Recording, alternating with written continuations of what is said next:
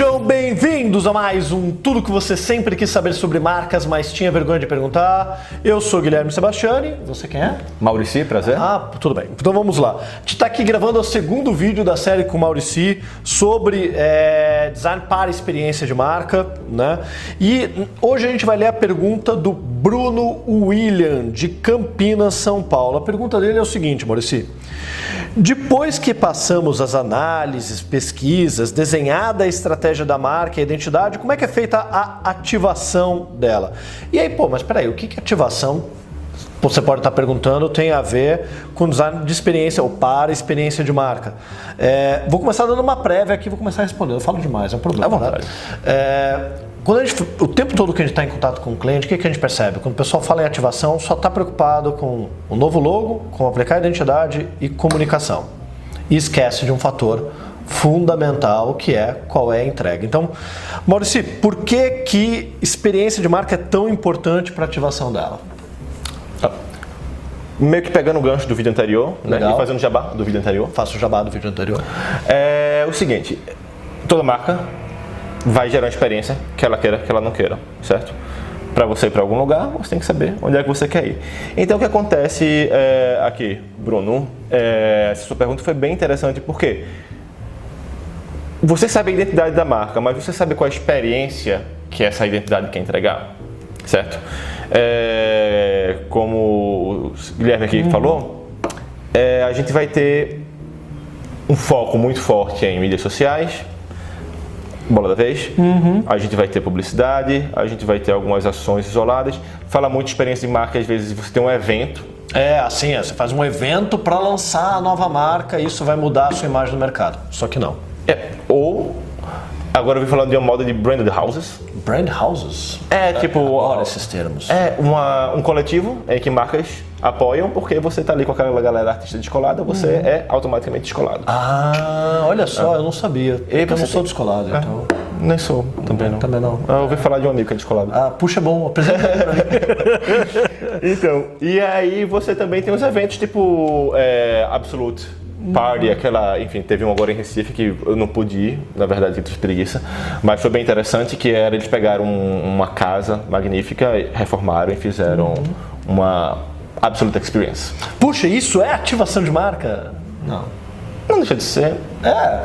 funciona. Você traz ali, certo? Tá. E talvez Absolute seja uma marca mais simples, porque é produto, tem uma proposta, até entrega, né? Tipo assim, a, a- a- Entrega, entrega. A, propaganda é uma coisa relativamente rara, é alinhada com a proposta da marca. Perfeito. né? É uma marca que ela é uma vodka um pouco mais descolada, de coisa. É, então, pronto, talvez Absolute funcionasse no Branded House, certo? Mas quando a gente sai de um- uma área de produto, especialmente produto de consumo, e a gente começa a entrar para serviço, por exemplo, Até no B2B, que é mais complexo. é, qual é a experiência que tu estás entregando para o teu consumidor e como é que tu vai fazer isso ser entregue a ela, certo? Vamos lá, tu entendeu quem tu és, certo? Tu criou lá a tua estratégia de marca, a tua identidade, que via de regra se resume a descrever até o último pixel da identidade corporativa, mas tu não sabe quem tua marca é e o que é que ela quer entregar para o consumidor, certo? Então eu diria assim, primeiro trabalho, Bruno, vamos tentar entender qual é a proposta de experiência de marca. O que é que é que tu queres que teu consumidor perceba quando ele interage com a tua marca? Aqui o que eu acho que é importante, é, é- e aí foi um pouco da minha crítica inicial, obviamente comunicação, publicidade são excelentes ferramentas, né? Mas é, a- a- geralmente os profissionais que trabalham com brand, porque vieram da área de design, porque vieram da área de publicidade, porque vieram da área de comunicação, eu vim dessas áreas, a gente acaba tendo uma preocupação muito com visual, com linguagem, visual, linguagem, visual, linguagem. O que a gente percebe é que há muito pouco espaço para discussão que deveria ter quando a gente fala de ativação da marca, não pensar naquele grande evento, lançamento. Já dei palestra, evento desse, todo mundo se abraça, nova marca. Tá, mas o que, que muda para o consumidor? Muda a cor do logo? Muda às vezes nem a cor do logo, mas você acaba não mudando nada. E a preocupação que muitos têm quando pensam em ativação da marca com um momento e não com uma construção de longo prazo da imagem da marca na cabeça do consumidor, que talvez seja o mais importante. Então, toda vez, às vezes, até ter que admitir, se algum cliente vê isso depois, vai ficar meio puto, fala assim, ai, vamos fazer a ativação da marca. Cara, não tem, assim, você pode realmente fazer, ok, um evento, uma coisa, mas é um processo contínuo de estar ativando essa marca, essa imagem, esse posicionamento na cabeça do consumidor. E aí é que eu vejo que a preocupação, de novo, estou ficando redundante, fica na comunicação e não nos outros aspectos talvez sejam fundamentais da interação do potencial cliente, do, do potencial consumidor é. com aquele produto, com aquele serviço. Eu acho que aconteceu aqui foi também um pequeno divergência de entendimento de ativação. Eu tá. sou do parte de design de serviço, acredito que você entenda muito uhum. mais do que o, o, mercado chama de ativação. Eu entendo ativação uma coisa constante. Exato, não, mas aí é que tá. Eu também entendo ativação ah. como uma coisa constante. O que eu estou criticando é a percepção do mercado como ativação, como algo momentâneo no lançamento de um tá. novo posicionamento. Eu consegui entender melhor a sua crítica agora. Entendi. Entendendo a sua, é, sua percepção, sua uhum. definição de ativação. É, de fato, o, o que eu acho interessante, por exemplo, se você faz uma festa de lançamento da marca, se você faz alguns eventos relacionados ao seu produto, melhor. Uhum. Se você consegue entregar consistentemente uma experiência alinhada com a sua proposta de marca, Aí é que você está realmente é, construindo é, essa ativação. Você está entregando, porque não adianta você ter um momento isolado muito positivo e depois uhum. ser horrível, talvez isso até piore, você cria uma expectativa, né? Experiências passadas vão é, influenciar sua expectativa de experiência futura, certo? Uhum. Então, é, esse é o, o risco de você super prometer numa publicidade. Publicidade é uma experiência, é uma experiência indireta, mas a uhum. pessoa está ali experienciando a sua marca e aquela experiência passada com a publicidade vai gerar experiência futura. E não entendo mal, eu não critico a publicidade, eu acho que como qualquer pessoa adoro. É uma ferramenta. É super interessante, mas eu acho que o problema é quando a gente reduz o discurso a isso. Uhum. Né? A gente achar que marca vai existir apenas por consequência da publicidade. É, eu gosto de é, mencionar uh, o livro da Naomi Klein, né, o uhum. No Logo. No Logo é interessante como um dos melhores livros de branding que eu vi até hoje foi escrito por uma pessoa falando mal de branding. Exato. É, e ela, assim, é, tem aquela coisa de uma perspectiva de você ver a evolução, né? Você tinha os bens de consumo, aí você tem aquela Black Friday, a Marlboro Friday, né? O uhum. momento que a Marlboro perdeu o valor. Porque diminuiu o preço. Né? Porque diminuiu o preço, as marcas morreram. Exato, anunciaram as mortes das marcas. E o que aconteceu? Tudo bem, algumas marcas foram atingidas, especialmente marcas de produto de consumo, né? É FMCG em inglês. É, mas marcas corporativas estavam ali numa boa, não é. foram afetadas. Né? Ó, foi Inclusive as B2Bs, né? Não, mas, também as corporativas é, de consumo, o Starbucks, hum. Nike, foi nesse momento que elas começaram a crescer, porque elas tinham uma proposta que era muito mais entregue do que comunicada. Aliás, eh, quando a gente pega justamente Starbucks, um dos, ele é um dos melhores exemplos para a gente falar de branding sem mídia de massa. Muitas grandes marcas foram construídas sem mídia de massa. Isso cria, inclusive, uma ilusão de que branding é algo caro porque você tem que ter verba para estar na televisão. Não vou nem entrar na discussão de que talvez digital hoje é uma ferramenta melhor e mais barata, não vou dizer isso. Mas é porque se pensa muito em investimento em mídia e não investimento de construção de experiência, relacionamento. É, dizem, grandes marcas é, elas, assim, que entregam uma experiência boa e consistente, elas não precisam, não estou dizendo que não precisam, uhum. mas o valor da marca é muito mais representado pela experiência do consumidor do que o que a publicidade fala, certo? Então você tem o, caso do Starbucks, mas acho que o caso talvez mais pervasivo que a gente tem é o Google. Uhum. Né? Eu não me lembro de ter visto propaganda do Google. Ah, recentemente apareceram algumas. Tá, né? mas, mas é, é, bem mais recente. Né? É, e é uma outra pegada, né? Uhum. E, e tem umas ações diferentes da Google, por exemplo, o Campus Aí tá falando, por que o Google tá jogando dinheiro assim no mercado? Não estou dizendo jogando fora, mas botando Sim. dinheiro assim sem retorno objetivo.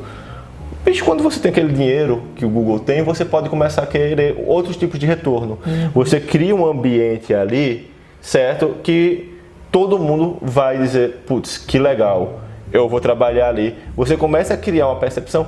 E qual é o maior problema hoje em algumas empresas dessa área? Recruta, é, recruta mão de obra adequada. Então, você cria uma um ponto de contato, um ponto de controle de uma experiência para um outro público que não é, necessariamente Né, é, a né, gente um tem como- consumidor do produto, mas um potencial é, funcionário. É um vira quase como um trabalho de construção de um celeiro de profissionais. Mas é, você tem que pensar que você não tem só um público-alvo, né? Uhum. Você também é, tem vários públicos. Algumas empresas mais, outras menos. Mas, por exemplo, eu sempre falo o caso do hospital. Quem é o cliente do hospital?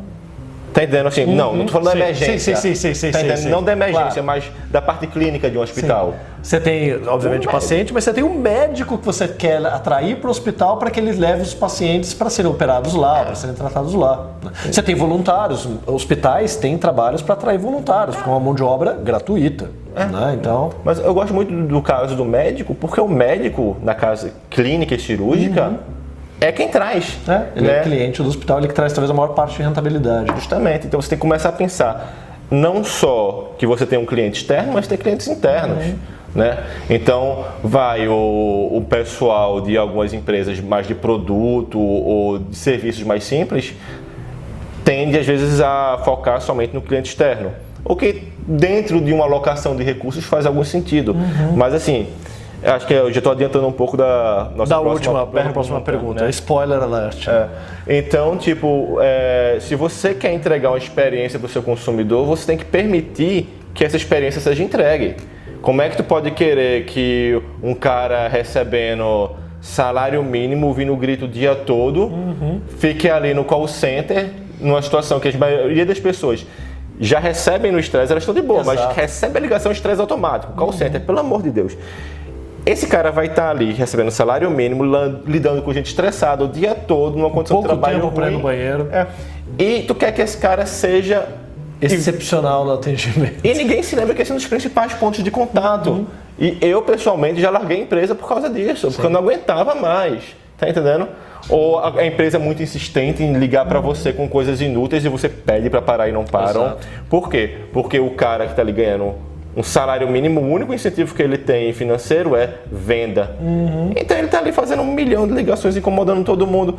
O que é que acontece com a tua marca? Tua marca vai começar a. Enfim, Sim, sim, começa, começa a depreciar. É, pegando já um exemplo, perdendo outros potenciais clientes, hoje eu não trabalho nenhuma assinatura de revista, não por nenhuma questão de, ai, tá tudo online. Mas porque é uma coisa muito simples. Você faz uma assinatura de revista e aí eles começam a te cobrar mais, a assinatura venceu, começa a cobrar, você quer cancelar e você não consegue. O, desafio que eu já tive com quase todos os editores para cancelar uma assinatura de revista no call center foi tão emocionalmente desgastante para mim. Exame, ó, perdi exame como cliente, quem mais que a gente perdeu como cliente? Pequenas empresas, grandes negócios. O que acontece? A experiência para ter que cancelar uma assinatura foi tão desgastante que a minha postura hoje, que gosto de revista, é não assino mais. Se eu quero uma, eu vou na banca. Só que quem é que tem tempo para ir na banca hoje? Não. Entendeu? Mas eu acho que o que Porque acontece. cancelar é desgastante. É. É, Essa coisa do. é, e não é só isso, né? Pensa assim, divide teu dia, as horas que tu trabalha e tal. Quanto custa uma hora tua? É caro. Tá entendendo? Então, tipo, tu tá já li- literalmente gastando 100, 200, 300 reais pra fazer uma coisa que devia ser feita em, em Você podia ou estar trabalhando e ganhando dinheiro, ou estar com a tua família, é um tempo precioso. né? É, O custo é muito caro. é né? muito alto. E aí o que acontece? As pessoas acham que não, né? Então isso cria uma ojeriza à marca, né? Eu acho interessante, eu anotei aqui o caso da Saturn. Eu não sei se ela ainda existe.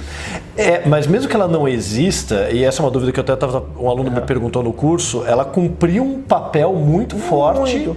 e o grande força dela não era o produto, era a experiência. É, então o que acontece? É uma coisa que a Apple tem um pouco no Apple Store, né? É. Então o cara, é, uma vez eu entrei no Apple Store. Lá fora, né? Lá fora. Aqui, É, eu tava. é, até porque é meio carinho comprar aqui, né? É, não, e outra, assistência técnica aqui, não, não, enfim, mas lá fora é, outro papo. Eu tava é, estudando é, para o G- é, e aí eu, enfim, fui comprar um computador.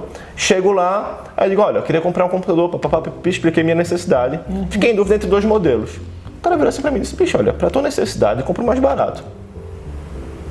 Por quê? Porque o incentivo dele Não é comissão de venda.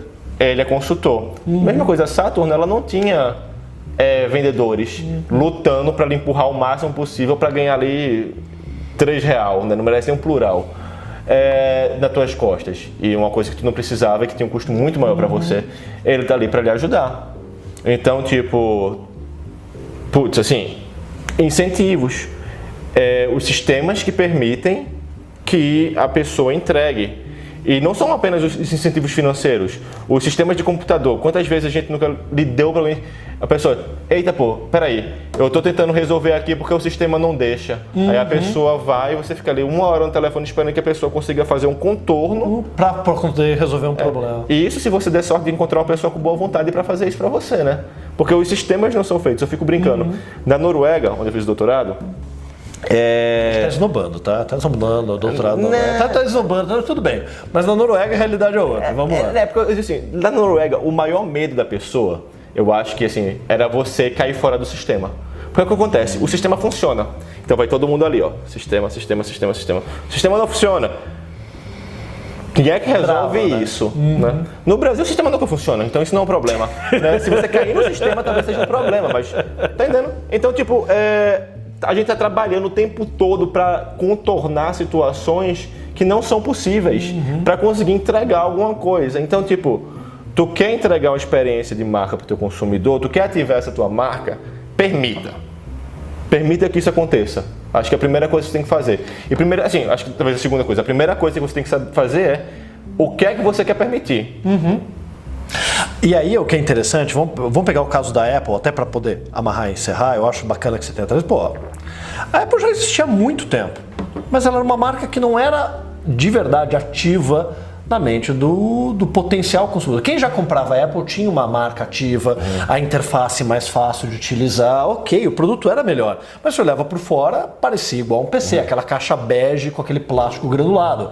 No momento que ela começa, primeiro, a aplicar no design externo do produto uma tangibilização da experiência de inovação interna, da interface, uhum. da parte de software, e depois ela começa justamente ir para o varejo para controlar aquela experiência de marca foi que de verdade ela começou a ativar em novos consumidores que até então não tinham uma percepção clara de uhum. marca Apple, de uma maneira controlada, essa é a grande vantagem no ambiente controlado, o que eles queriam comunicar na marca. Então aí é interessante pensar que, puxa, a Apple tinha uma fração muito pequena do mercado. A Apple quase faliu em 84, aí o lançamento do Macintosh resgatou, quase faliu em 97. A Apple não era uma empresa de sucesso.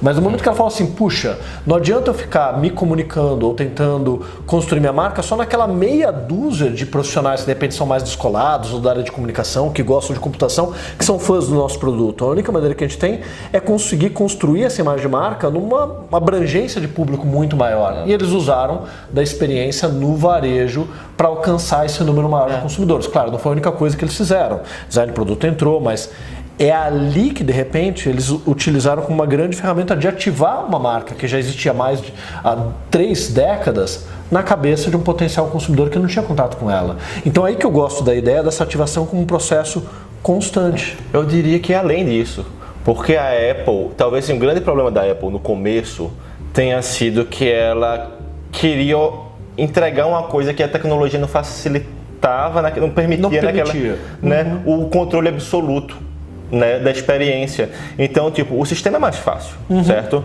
E não é só o varejo, né? Quantas histórias a gente não ouve de nossa, meu telefone quebrou por um motivo qualquer, às vezes até culpa do próprio consumidor. Uhum. Eu fui na loja, o pessoal foi lá e resolveu para mim, trocou ou qualquer coisa do tipo. E isso é virar tudo... um fenomenal porque funciona daí, né? Porque funciona. Cara, eu gosto de falar do caso da Nubank. Uhum. Que eu acho sensacional, mas eu acho que a maior inovação do Nubank foi parar de tratar o consumidor como inimigo. É. Né? E aí o que acontece, voltando para Apple? É, tu tem um sistema operacional que é mais fácil, tu tem um, um, suporte que funciona, tu tem uma empresa que está ali ganhando muito nas tuas costas, mas se tu precisar, tu vai ter apoio, uhum. tá entendendo? Tipo, tu estás pagando um prêmio absurdo ali, mas a, quem é que vai fazer essas trocas tão fáceis para você? Tudo bem, tô falando no exterior, aqui no Brasil tá. a gente tem uma série de problemas. Então, tipo, o controle absoluto gerado pela experiência, na experiência consumidor traz retorno. E se você olhar o, o market share da Apple, ele não é tão não é tão grande é, em comparação exato. ao valor. Mas, Mas a marca já está muito mais ativada. Tem ele pode não ter um market share, mas ele tem um mind share muito, muito significativo. Forte. Ele tem uma margem muito gorda, uhum. o que justifica uma valorização absurda na bolsa de valores. Uma expectativa de que isso continue acontecendo. Uhum. Até a Apple antigamente era uma subcultura, né? É. Era assim, era nicho. Era nicho. Pessoas conheciam, adoravam e seguiam aquilo. Agora, é, especialmente com a entrada saindo somente de consumo é, de computadores e entrando especialmente em celulares, uhum. especialmente eu diria celulares, é, porque o iPod agora não existe mais. Né? Claro. Né? você criou uma, uma abrangência do produto muito maior. Então, e às vezes é uma porta de entrada, né, para o mundo Apple. Você compra um iPhone, Aí tu, putz, o negócio funciona mesmo, é mais fácil de usar tal. Isso é uma porta de entrada para um produto cada vez mais caro. Aí tu vai e tu compra um iMac, hum. né? Aí tu daqui a pouco não, não sei o que, não, quero comprar uma Smart TV. Aí tu vai lá, se cansa do sistema de Smart TV e compra um Apple TV. Porque tu sabe que a coisa funciona, ela é fácil e se precisar de ajuda, tá do uhum. lado. Exato. Uma, uma, pequena nota assim do lado, uma vez eu precisei da ajuda da Microsoft. Foi muito bom. Mas eu não esperava de modo algum, porque eu não tinha essa imagem da Microsoft. A expectativa era uma expectativa é. ruim, né? Aí é o outro lado, você é. pode ter experiência, mas não construiu a expectativa adequada. Não, é. hoje a minha, minha percepção da Microsoft é muito, muito melhor. Começou aí uhum. e hoje eu vejo um pouco do trabalho que foi feito nos últimos anos. É, eu acredito que tenha sido um Balmer, não foi? O que ajudou a, a, a, fazer essa transição, entrar em produtos e tudo mais. Então a gente acho que na parte de tecnologia a gente está bem servido. Muito bem.